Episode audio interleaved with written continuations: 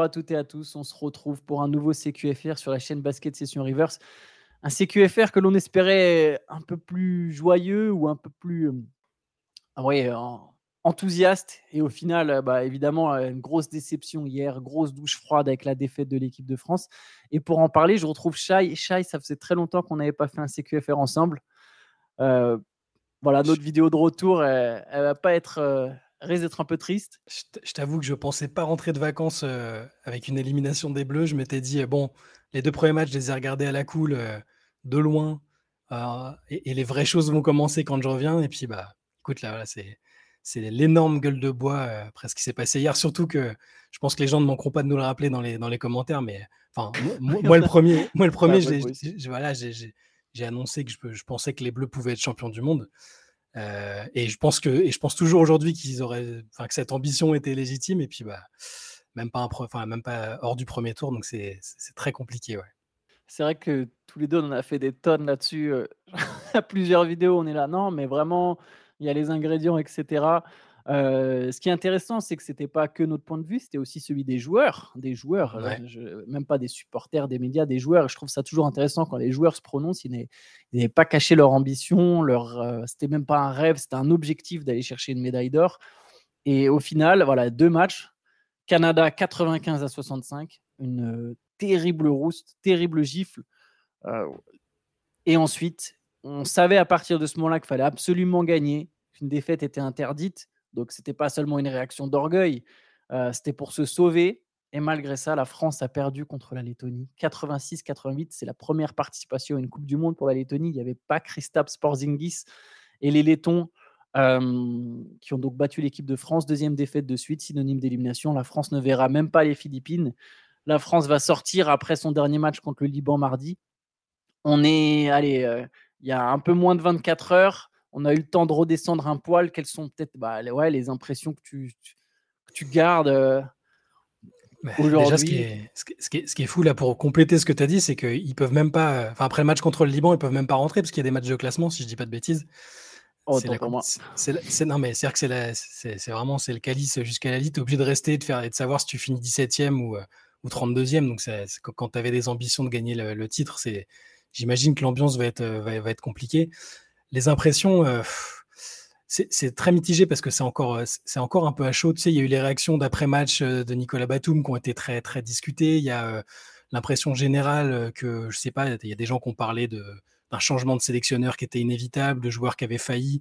C'est moi l'impression globale que j'ai, c'est un peu peut-être bateau, hein, mais j'ai l'impression que c'est là où le bas a blessé, c'était vraiment la défense en fait. Parce qu'on a beau dire, on peut dire oui, alors si on avait eu Thomas Hurtel, il, y aurait eu il y aurait plus de playmaking. S'il y avait eu Victor Wembanyama, il y aurait eu ça. Si les joueurs avaient plus fait ça, mais moi, la défense, c'est l'identité de cette équipe depuis des années. ils sont pas devenus normalement subitement mauvais, mais sur les deux matchs que j'ai vus, j'ai vu une équipe qui avait des, ouais, des trous d'air, un manque de combativité là-dessus et, et qui, a, survécu avec une adresse parfois folle contre les Lettons. Enfin, à un moment, on était à 80% à 3 points. C'est. Ce qui est inespéré pour l'équipe de France, hein, d'ailleurs. C'est ça, tu, peux pas. Enfin, pour moi, c'est plus un signal euh, d'alarme qu'un truc, euh, qu'un truc positif finalement. Et, euh, et, ouais, moi, c'est ma grosse déception, c'est sur le, le, sérieux et l'intensité défensive quand tu as des joueurs comme ceux qu'on a je veux dire, on peut parler d'absents. Euh, Nicolas Batum a parlé d'absents, mais c'est avec ce qu'il y avait là, il y avait largement de quoi mieux faire euh, sur plein d'aspects. Et pour moi, c'est vraiment la défense qui m'a le plus euh, choqué et déçu finalement. Mais si on y réfléchit bien, c'était déjà un problème à l'Eurobasket. On avait plus ce plancher défensif. Donc, quelque part, c'était une lacune qu'on mmh. avait déjà aperçue. Peut-être qu'on est qu'on s'est dit trop rapidement que ça serait que, ce serait des problèmes, un problème qui serait réglé, notamment avec la présence de Batum. Je pense qu'on a surestimé cette, enfin, on a clairement surestimé cette équipe de France.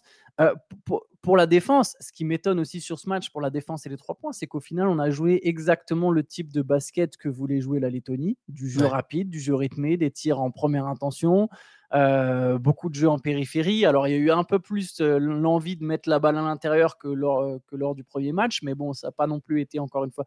C'est marrant, il y a cinq possessions de suite où on passe la balle à Yabouzélé. Du coup, je parle un peu de l'attaque, mais c'est au début du troisième quart-temps. ces cinq possessions, elles donnent 11 points. dont un post-up de Yabouzélé, je crois un dunk de Yabouzélé aussi dessous, un 3 points de Fournier et un 3 points de Yabouzélé. C'est le moment où la France creuse l'écart et prend les plus 11, qui a été le plus gros écart du match pendant longtemps. Après, on est passé un moment à plus 12, mais voilà, le seul moment où on a vraiment joué à l'intérieur, c'est le moment où, on a creusé l'écart et derrière, on est reparti temps du 3 points, dans du jeu très très rythmé, même dans le quatrième quart-temps, il y a des moments où on pousse la balle. alors qu'au final, notre identité, l'identité française, et c'est là où je reviens sur la défense, ça a été souvent de, de défendre fort, d'imposer une grosse pression sur les porteurs de balles adverses. Et c'est quelque chose qu'on ne fait plus euh, et qu'on n'a pas fait du tout d'ailleurs sur cette Coupe du Monde. Ouais, et puis il y, a ça. Et puis après, c'est un. Alors, ça a peut-être été provoqué par le manque de confiance qui est né de, bah, de, la, de, la, gifle contre le Canada et puis par le, le fait que ce match-là, le, le, format de cette Coupe du Monde ne permet pas d'erreur. Hein. Tu as perdu le deuxième match, c'est terminé. Euh. Mmh. Mais, mais j'ai eu l'impression qu'il y a eu un manque, presque un manque d'alchimie, alors que c'est des joueurs qui se connaissent, qui ont été en, pour la plupart en, finale des JO ensemble, qu'on ont décroché des médailles ensemble. Et mmh, c'est terriblement frustrant. Quoi. Après, moi, moi, le premier match, honnêtement, il, il m'avait pas plus, c'était sans doute à tort, hein, mais il m'avait pas plus alarmé que ça. C'est-à-dire que je, trouvais que le Canada avait, avait été vraiment bon et que c'était surtout un énorme trou d'air de la part des Bleus qui en deuxième mi-temps. Mais je m'étais dit, bon, ça va servir de, de, réveil, de déclic, et, et, après, on va pouvoir revoir l'équipe de France qu'on a, qu'on a connue ces dernières années et bah, au final, euh, malheureusement, c'était plus que ça, c'était plus que, qu'un simple trou d'air, il y, avait autre chose. Et, je pense qu'on est, on, est encore dans une phase où, chacun a ses propres arguments avancés. Je, reviens sur les déclarations des uns ou des autres. Euh, Vincent Collet dit que c'est la faute antisportive, euh, de, la deuxième antisportive de Nando De Colo qui est le tournant du match. d'autres vont dire qu'il y a zéro excuse, d'autres vont dire que c'est parce qu'il manquait du playmaking. C'est vrai qu'à la main, ça a été compliqué hein, sur les deux matchs. On va va pas se mentir. Euh, que ce soit les titulaires ou, euh, ou, les remplaçants, on peut parler des cas individuels. Hein, c'est pas pour cibler forcément des responsables. Euh, mais bah, personnellement, j'attendais plus d'Eli Okobo après, après, ce qu'on avait vu de lui sur la scène européenne en France, sur des joueurs individuellement, Nando De Colo, dont le retour devait marquer, je pense, bah, aussi le retour d'une vraie ambition vu le joueur que c'est. Bah, au-delà de l'expulsion, ça a été un peu difficile l'entente avec Evan Fournier qui met ses points, mais on ne sent pas forcément l'alchimie dont je parlais. Nicolas Batum aussi. Individuellement, c'était compliqué, collectivement, c'était compliqué, et je je me remets pas de, des difficultés défensives dont tu as raison de, dire qu'elles enfin, elles sont pas nées pile aujourd'hui. Hein. Euh, c'est vrai qu'à l'Euro, il y a eu quelques matchs un peu miraculeux. On est sorti euh, un peu miraculeusement de certains matchs. Mais euh, franchement, c'est ouais, dur et je m'attendais pas. Je m'attendais peut-être à des difficultés parce que la préparation s'était presque trop bien passée. il n'y avait pas, pas trop de difficultés, mais, mais ah, de voir telle, difficulté en défense et l'incapacité de réagir, je ne m'y attendais pas. On, en parlait, j'en parlais justement un peu hier avec, euh, avec Guillaume, qui est membre de la rédaction, justement de la préparation. Ce mmh. qui est très ironique sur notre prépa, c'est que oui, six victoires en sept matchs. Le seul match qu'on perd, c'est peut-être justement contre le seul vrai adversaire solide qu'on joue, l'Australie. Et on peut se demander, alors maintenant c'est facile à dire, hein, si cette prépa, elle nous a pas un peu ramolli. ce qu'on discutait avec Guillaume, c'est que justement, si on prend la comparaison des Allemands, j'ai vu le match Allemagne-Australie, je peux vous dire que ah, aujourd'hui, l'Allemagne ou l'Australie, n'importe laquelle des deux, euh, torpille l'équipe de France. Alors peut-être pas torpille parce que le match, ça ne veut pas forcément dire que tu vas toujours perdre de 20 points, mais en tout cas, il y a vraiment beaucoup plus de solidité et justement de solidité des défensives. Il y a une agressivité en défense qui est, qui est incroyable. Il y a une intensité qui est mise qui n'a rien à voir avec celle de l'équipe de France. Ça ne veut pas dire que, les, que les Bleus en sont pas capables. En tout cas, c'est n'est pas ce qui se passe sur le terrain. Eux, il y a toujours de l'intensité, que ce soit les Allemands, les Australiens. Donc les Australiens, euh, euh, les Allemands, pardon, en préparation, ils ont joué deux fois le Canada, une fois le Team USA.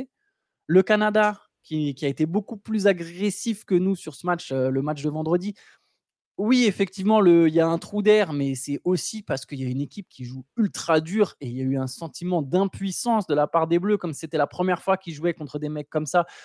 Collet l'a dit d'ailleurs un peu, il a dit on a, même le team USA au JO défendait pas aussi dur, mais le Canada en préparation a joué l'Espagne, a joué deux fois l'Allemagne, tu vois, il, y a eu des grosses équipes à affronter. Euh, nous, une prépa contre le Monténégro, la Tunisie, le Japon, euh, la Lituanie.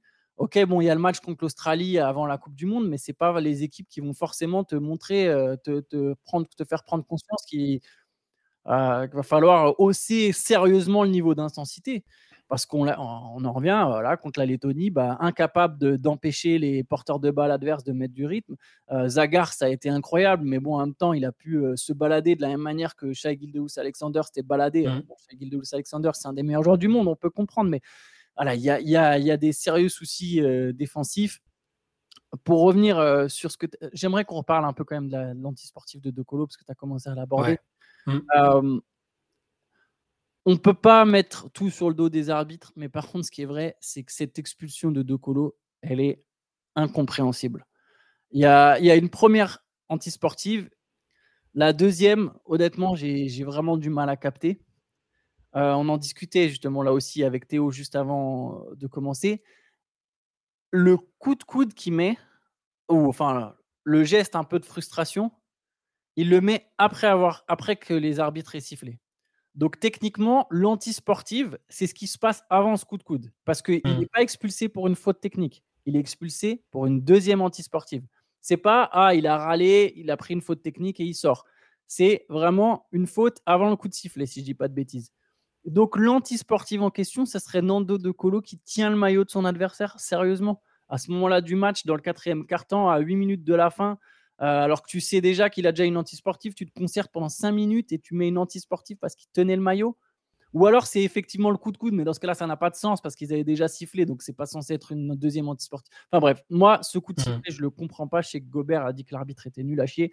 Je, pour le coup, je, rejoins son raisonnement. Je suis désolé, mais pareil, la faute de Gobert au rebond à 30 et quelques secondes de la fin qui donne les deux lancers sur lesquels la Lettonie prend pour la première fois l'avantage du match, il n'y a, rien. Il n'y a, vraiment mmh. rien. Alors voilà, c'est facile de taper sur l'arbitrage. Je pense qu'il y a énormément de problèmes, mais c'est vrai que pour le coup, l'arbitrage, je sais pas ce que tu en penses, mais l'expulsion de Colo, elle est incompréhensible pour moi. Ouais, non, non, mais c'est une mauvaise décision arbitrale. Euh, même effectivement, sur le rebond, euh, la faute de Rudy, c'est très, très discutable, mais je, je préfère me dire que quand tu es une nation qui est censée être aussi forte et que tu es censé avoir l'avantage, mais je, suis d'accord, hein, je suis d'accord avec toi, il y a les discussions, si, tu, les prends individuellement, les, les décisions sont pas bonnes et euh, peut-être et indirectement, elles, euh, elles perturbent mentalement, psychologiquement euh, les Bleus et ça, ça précipite peut-être leur chute. Mais pour moi, normalement, tu as une marge suffisante, tu as un niveau d'expérience. C'est pas, pas, possible que, que même, même si même s'il n'y a pas Nando de Colo pendant 5 minutes, même s'il il y a un arbitre contrariant, les choix de jeu en attaque, le manque d'intensité défensive, même juste dans le money time, hein, sur le, à partir du moment où tu avais une avance, euh, ça ne doit pas être dilapidé. Et quand ils reviennent, tu dois, as l'expérience de du haut niveau normalement pour gérer ça. Je n'arrive pas, à, pas à considérer ces décisions arbitrales comme vraiment décisives, euh, même si voilà, individuellement, ils en ont parlé. Hein, voilà, Vincent Collet a dit que c'était le tournant du match. Euh, peut-être, mais ça ne doit pas être le tournant du match en fait. Au même titre que même, même, même si ça n'a rien à voir, mais au même titre que euh, alors, c'est pas pour l'accabler parce que c'était des déclarations à chaud euh, et, et, après il a, il pris ses responsabilités, il a parlé plus de, basket, mais c'est pareil. Ce qu'a dit Nicolas Batum sur, euh, Thomas Hurtel, c'est pas parce qu'il te manque Thomas Hurtel, c'est pas parce que Nando De Colo n'est pas sur le terrain à ce moment-là que, que, la défaite est, est, justifiable en fait.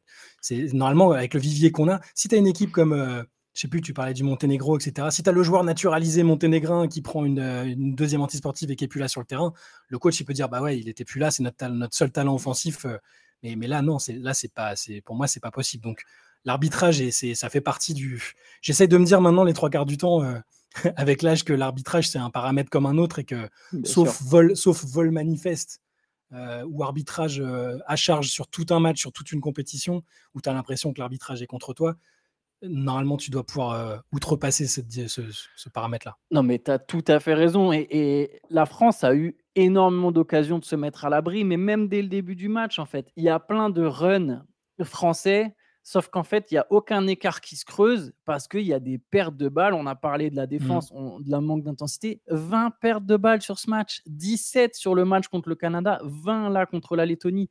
C'est alors oui, il manque un meneur, c'est sûr, mais bon, déjà Thomas Hurtel, si c'est lui qui devait régler les, problèmes défensifs de cette équipe, euh, excusez-moi, mais ça se serait. Alors oui, peut-être que Thomas Hurtel, il apporte euh, évidemment euh, du playmaking et c'est ce qui ça manquait en partie à cette équipe, je pense, mais des fois, il y a aussi tout simplement un manque de rigueur. Je veux dire, il n'y a pas besoin d'avoir le meilleur meneur de jeu de la planète pour, pour, s'appliquer sur certaines choses où les Français ont complètement déjoué. Et je le redis, ils ont joué vraiment comme la Lettonie le voulait, en jouant vite, souvent une passe, un tir. Ça a été souvent ça contre le Canada aussi. Mmh. Euh, ça a été le vrai problème d'ailleurs contre le Canada. Il n'y a pas eu de patience. Là, il y en a eu un peu plus parce qu'effectivement, après la grosse gifle, il fallait corriger. Il y, a eu, il y a eu des fois quelques séquences, il y a eu une volonté un peu, un peu plus de, de balles à l'intérieur, même si ça n'a pas été. Et, encore une fois, donner la balle à l'intérieur, ça ne veut pas dire que Rudy va se mettre à faire des moves et à mettre 20 points. On sait très bien que ce n'est pas son jeu. Mais amener la balle à l'intérieur, ça crée des décalages et les meilleurs tirs à trois points, on le répète, viennent euh, d'un renversement de l'intérieur vers l'extérieur. Là, pour le coup, encore à trois points, la, France a eu une adresse miraculeuse. Je suis d'accord avec toi, hein, c'est plus un mauvais signe qu'un bon signe. Bah euh, les Français qui mettent 11 sur je ne sais plus combien, mais c'est du 50% à trois points, euh, c'est absolument. Enfin, normalement, c'est censé être du bonus. Si l'équipe de France tourne à 50% à trois points, elle est censée gagner de 25 points. 25 ou 30 points. Et je suis d'accord avec toi, l'arbitrage ne, justifie pas tout. Il y, avait largement la place pour. Enfin, je suis désolé, mais encore une fois, c'est la Lettonie sans leur manque de respect. Ils ont joué du, ils ont très bien joué, mais c'est pas une nation de basket qui est censée rivaliser avec la France. Et ça, c'est le genre de match piège qu'une équipe du standing de l'équipe de France, dans lequel la, France ne doit plus tomber dans un piège comme ça. Normalement, tu mets la vis, tu défends fort, et au bout de, et au bout de 15 minutes, 15, 20, 20, 25 minutes max, tu as, as, creusé un vrai écart que tu perds plus. Et il y a eu de la fragilité physique et de la fragilité mentale, en fait. C'est incroyable à ce niveau d'avoir une telle fragilité mentale de la part de l'équipe de France. Ouais, et puis il y a aussi des. Tu vois, moi je, je, suis plutôt, euh, je suis plutôt euh, un défenseur de Vincent Collet. Je trouve que même souvent son travail n'a pas été assez mis en avant, etc. Mais même de son côté, j'ai eu l'impression que, tu vois, qu'il y avait des incertitudes, du flou euh, dans, dans, la manière dont il mettait, les, tu vois, les, dans les cinq qu'il qui, qui, qui alignait. Je sais pas, c'était c'est un, peu bizarre. J'ai une impression à laquelle je m'attendais pas, c'est le manque de maîtrise et de certitude. Alors que normalement, avec le avec l'effectif qu'il y a, l'expérience euh, collective, même s'il y a des joueurs qui découvraient la compète, et pourtant, c'est pas eux qui ont été les moins bons. Hein. je veux dire, euh, Sylvain Francisco a été plutôt rafraîchissant, il a, il a amené ce qu'il a, ce qu'il a pu amener. Mais c'est globalement le manque de, ouais, de, de maîtrise et de certitude. Là, là où on voit, euh, tu parlais des matchs de l'Allemagne, de l'Australie, même les Slovènes tu as l'impression qu'ils savent à quoi s'en tenir. Ils ont cette fameuse identité de jeu, cette dureté, quoi qu'il arrive. Et, là, on l'a malheureusement pas, pas eu. Et c'est. C'est assez, assez surréaliste de se dire que là, c'est le, il reste un match de poule, mais que la compète est déjà terminée. Enfin, c'est assez invraisemblable, j'avoue. Il y, a un choix de Vincent Collet moi, pour le coup, vraiment, je trouve euh, particulier. C'est contre le Canada, c'est même pas contre les Lettonies. C'est celui à la mi-temps de mettre Elio Kobo dans le 5 à la place de Nando De Colo. Mmh. Euh, j'ai pas l'impression d'ailleurs qu'il a été beaucoup questionné euh, sur le sujet. Bah, déjà parce que de toute façon, après le match contre le Canada, on n'a pas. Enfin, je pense que les journalistes présents n'avaient pas. Enfin, il y avait d'autres choses à dire que de revenir sur ce choix de mettre Elio Kobo, mais quand même, ça aurait pas. Je dis pas que la présence de Nando, je pense qu'il y avait trop d'écart de toute façon, mais c'est au début du troisième quart-temps, il y a quand même que trois points d'écart à la mi-temps. Quand Okobo mmh. rentre, et c'est pas pour l'accabler, mais c'est le moment où Gildeus Alexander il se régale. Alors bon, De Colo n'est pas un très bon défenseur non plus, donc de toute façon, ça aurait peut-être été la même chose, mais il n'y a aucune gestion. À ce moment-là, les Bleus sont complètement impuissants, ils partent complètement en vrille, ils se prennent un 25-8 sur ce carton. Okobo reste longtemps, Okobo, euh, De Colo met du temps à revenir, alors que c'est justement, comme on le disait, bah, le seul gestionnaire un peu de cette équipe. C'est peut-être le seul qui aurait pu calmer un petit peu. Ça, c'est le choix tactique que j'ai pas compris sur cette compète. Après, il y en a d'autres évidemment, mais je trouve qu'il y a tellement de problèmes avant d'aborder le coaching. Euh, ah ouais, ça, c'est, ça, revient immanquablement parce que c'est toujours les réactions à chaud. Euh, on a l'impression que les gens ont pas oublient aussi un peu tout ce qui s'est passé ces dernières années. Je ne dis pas du tout que Vincent Collet est irréprochable. Hein. J'ai même commencé par dire que je trouvais qu'il y avait des choses qui étaient, à mon sens, des manquements et il sera le premier à, le dire, à mon avis. Euh, mais c'est, non, le coaching ne fait pas tout et, ce sera un sujet plus large, je pense qu'on abordera plus tard, mais je suis pas sûr que ce soit la, solution de changer euh, aussi près des JO, qui sont pour le coup l'échéance vraiment, vraiment décisive là pour cette génération-là. Je suis pas sûr que ce soit vraiment le, principal fautif et ce qu'il faille changer absolument. ça passe peut-être par d'autres choses, je pense. Je me bah, trompe peut-être, hein, mais. Allez, je fais un petit teasing. Aujourd'hui, dans le podcast, on va justement en parler. Dans le, le, podcast du jour, là, sera consacré à l'équipe de France, au chantier euh, justement avant les JO, mmh. Euh, ce qui pourrait, ce qui doit changer, etc. Donc on parlera de tout ça avec Théo. Donc euh, voilà, n'hésitez pas si ça vous intéresse à, aller sur Basket Session dans fin d'après-midi. Il y, aura le podcast et on abordera tout ça plus en détail. Peut-être on peut essayer de parler un peu des, des autres équipes de la Ouais. compétition très brièvement. Est-ce qu'il y a une équipe qui t'a fait forte impression là sur, ce, sur ces premiers jours? Bah, je, tu t'en parlais tout à l'heure, l'Allemagne, l'Allemagne j'ai bien aimé, l'Australie aussi, les, les, deux équipes en fait. C'est, peut-être dû au fait que, que, le match était très très intéressant, très intense et que s'il y a cette fameuse intensité qu'on n'a pas vue chez les Bleus et que ça me fait, voilà, ça me donne envie de, de regarder ces deux équipes-là euh, par la suite. Euh, je trouve que Team USA, euh, pour l'instant, n'a pas forcé sur son premier match, mais m'a l'air assez, assez solide quand même. Ouais. peut-être, peut-être plus que ce qu'on, très... pouvait, ce qu'on pouvait imaginer avant le début de la compète. Ouais, c'est marrant parce que j'ai. Pardon, vas-y, vas-y, vas-y. Non, non, non, voilà, je trouve Team USA est pas mal avec une vraie marge de progression aussi, mais et puis bah, forcément le Canada avec ce qui, s'est passé contre nous, euh, euh, les doutes qu'on pouvait avoir sur bah, leur manque d'expérience ensemble, ça a été balayé par ce match contre les Bleus, je trouve. Euh, les individualités ont parfaitement fonctionné ensemble et je pense que bah, ils seront pas très très loin du compte et c'est l'équipe c'est peut-être l'équipe que j'ai le plus envie de suivre aussi euh, pour la suite du tournoi, malheureusement, parce qu'il n'y aura pas, il y aura pas l'équipe de France à suivre. J'allais dire, c'est marrant parce que ça, pendant les deux ou trois semaines euh, qui ont précédé le, le, début de la compétition, on était là, non, mais les Américains, leur équipe, c'est Ouais. quand même vraiment moins fort, la France a une chance, etc. Et ouais, je- la France est déjà éliminée et j'ai l'impression que le Team USA a quand même une bonne tronche de vainqueurs. Alors, par contre, il faudra voir euh, Australie, Allemagne, je, je te rejoins, c'est les équipes euh, Australie, Allemagne, Canada, États-Unis. Ça, ça promet des, quelques très beaux matchs quand on va arriver dans, dans les matchs à élimination euh, directe. puis il y, a- il y a une petite équipe avec Luka Doncic aussi, on sait jamais. hein. Qui a mis 37 points sur le premier match. Ouais, Don- Doncic tout seul euh, contre le reste du monde, ça, ça marche bien aussi, ça. Dans les, dans les, dans les bonnes surprises, euh, la République dominicaine, c'est pas mal quand même. hein. Et oui, notre ami, 4 en notre ami leader. 4, notre, notre ami 4, euh, notre ami 4 fait des bonnes choses pour l'instant. C'est Et- le, le match contre l'Italie. euh, c'est quoi C'était Porto Rico le premier match? Premier Euh, match, c'est. Philippines. Philippines. Philippines, pardon. Et ensuite, euh, les ils ont battu l'Italie. bon. euh, Ouais, le match contre l'Italie, 4, euh, 4 vraiment bien. euh, assez dominant. Il faut voir s'il arrivera à reproduire ça sur les matchs suivants. Mais sympa à suivre aussi le- la République dominicaine. Yes. Bah écoute, nous on va se laisser là-dessus pour CQFR. Euh, on se retrouvera donc, comme je l'ai dit tout à l'heure, pour un podcast et demain pour un nouveau CQFR où on parlera de Coupe du Monde, mais aussi peut-être un peu d'actualité NBA. Euh, on fera le point d'ici là. Et ben écoutez, je vous souhaite une bonne journée à tous. Ciao. Ciao